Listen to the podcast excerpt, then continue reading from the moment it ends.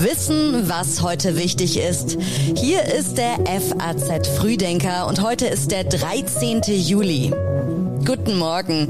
Und das sind die Themen an diesem Mittwoch. Der US-Präsident reist nach Israel, Westjordanland und Saudi-Arabien. Hitze und Dürre haben Europa fest im Griff und die Deutschen arbeiten im Schnitt ab heute für sich. Jetzt schauen wir noch ganz kurz auf die neuesten Meldungen aus der Nacht. Übernahmesaga um Elon Musk und Twitter wird jetzt offiziell zu einem Fall für die Justiz. Gestern hat Twitter Klage gegen den reichsten Menschen der Welt eingereicht und will den Verkauf an ihn zum vereinbarten Preis von 44 Milliarden Dollar erzwingen. Das Rennen um die Nachfolge des britischen Premierministers Boris Johnson geht heute in die nächste Phase. Acht Kandidatinnen und Kandidaten stellen sich in einer ersten Abstimmungsrunde zur Wahl und als Favoriten gelten Außenministerin Liz Truss und der ehemalige Finanzminister Rishi Sunak. Die Texte für den FAZ Frühdenker hat heute Redakteur Sebastian Reuter geschrieben. Ich bin Theresa Salentin. Schön, dass Sie heute mit dabei sind.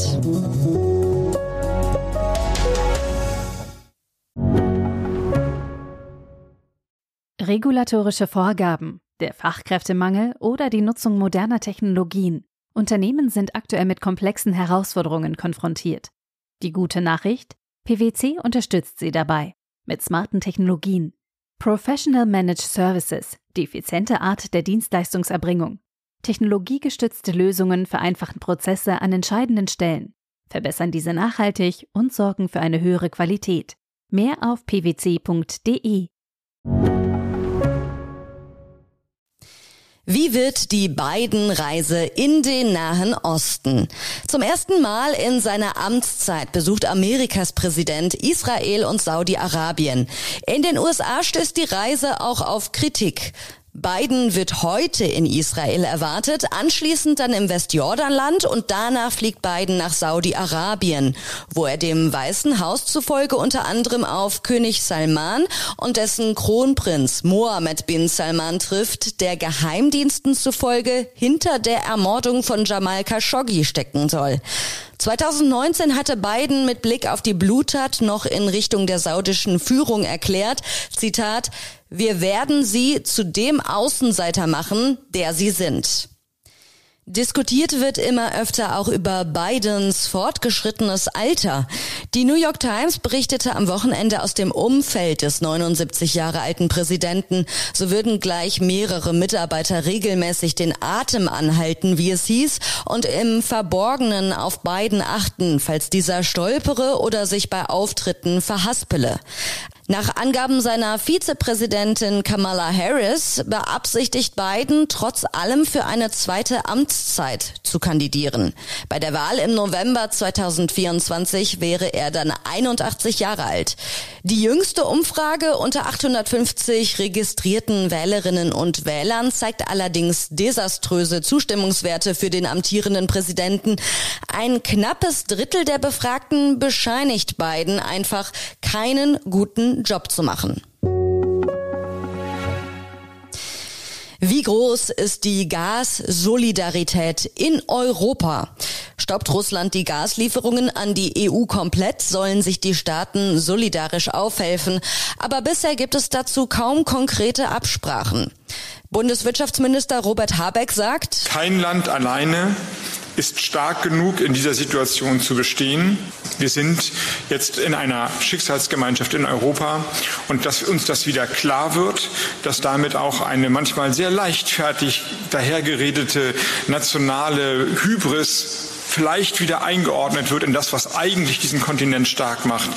Das ist ja durchaus bemerkenswert und nicht schlecht, dass man wieder mal den Kompass eicht und versteht, wie bedeutsam die europäische Zusammenarbeit ist und wo die Stärke jeweils der Länder auch herkommt, nämlich aus dieser geeinten Kraft von Europa. Ob Russland nach dem Ende der Nord Stream 1 Wartung am 21. Juli die Gaslieferungen wieder aufnimmt, bleibt weiter unklar. Die Bundesregierung arbeitet momentan mit Hochdruck daran, Solidaritätsabkommen für eine sichere Notfallgasversorgung zu vereinbaren. Bisher gibt es nur zwei solche Abkommen mit Österreich und Dänemark.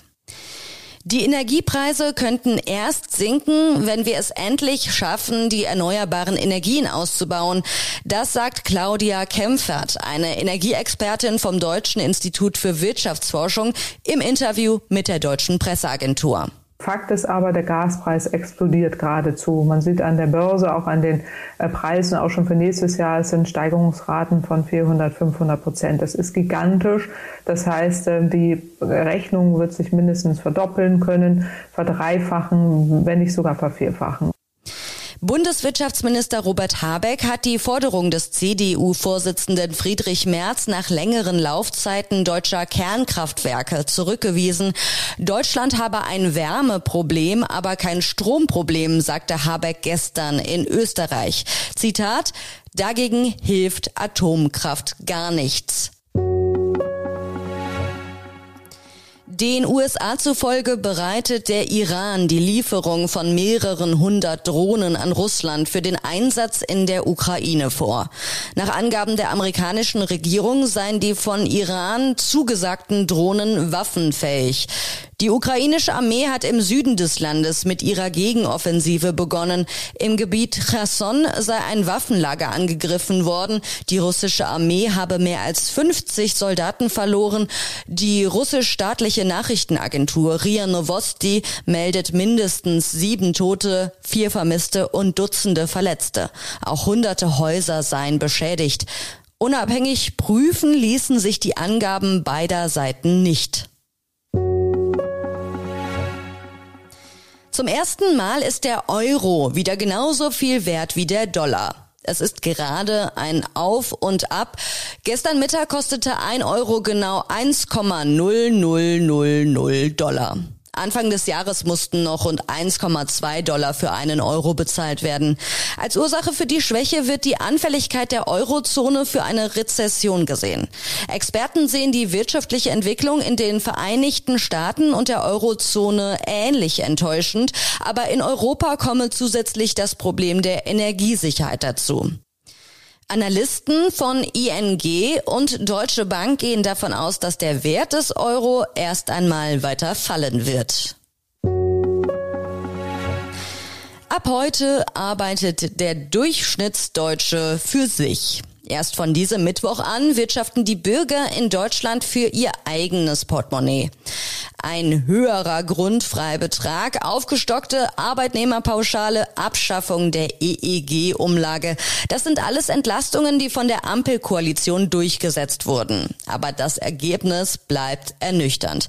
Die Bürger müssen nach Berechnungen für den Bund der Steuerzahler dieses Jahr praktisch genauso viel von jedem verdienten Euro an den Staat abführen wie im vergangenen Jahr. Gerade einmal 47 Cent bleiben dem Durchschnittshaushalt. Ausgangspunkt für die Berechnung ist ein durchschnittlicher Arbeitnehmerhaushalt mit 2,2 Personen mit einem Monatsbruttogehalt von 5.193 Euro. Dazu kommen der Arbeitgeberanteil zur Sozialversicherung sowie geringe Einkommen aus selbstständiger Nebentätigkeit und Vermögen wie Miete. Mehr zu dem Thema gibt es bei den Kollegen im FAZ Podcast für Deutschland. Sparen wie ein Frugalist heißt die neue Folge. Hitze und Dürre haben Europa fest im Griff. Spanien erwartet eine der längsten Hitzeperioden der letzten Jahrzehnte. In Portugal steigt die Gefahr von Waldbränden. Seit dem Wochenende überrollt eine Hitzewelle die iberische Halbinsel. In den Regionen rund um Lissabon und auch im Süden Spaniens steigen die Temperaturen auf bis zu 46 Grad.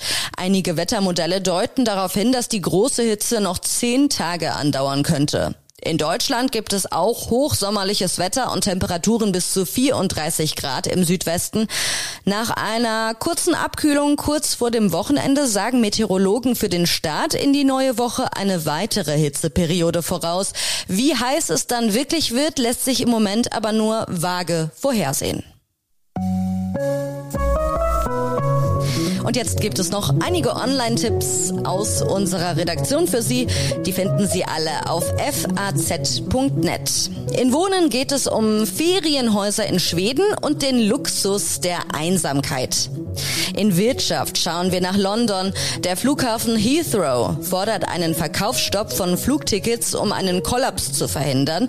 Und in Sport geht es um die Frage, wie wirkt Sport auf den Schlaf? Wenn Sie möchten, hören wir uns morgen wieder. Der FAZ Frühdenker ist ab 6 Uhr online und ich wünsche Ihnen jetzt noch einen schönen Start in diesen Tag.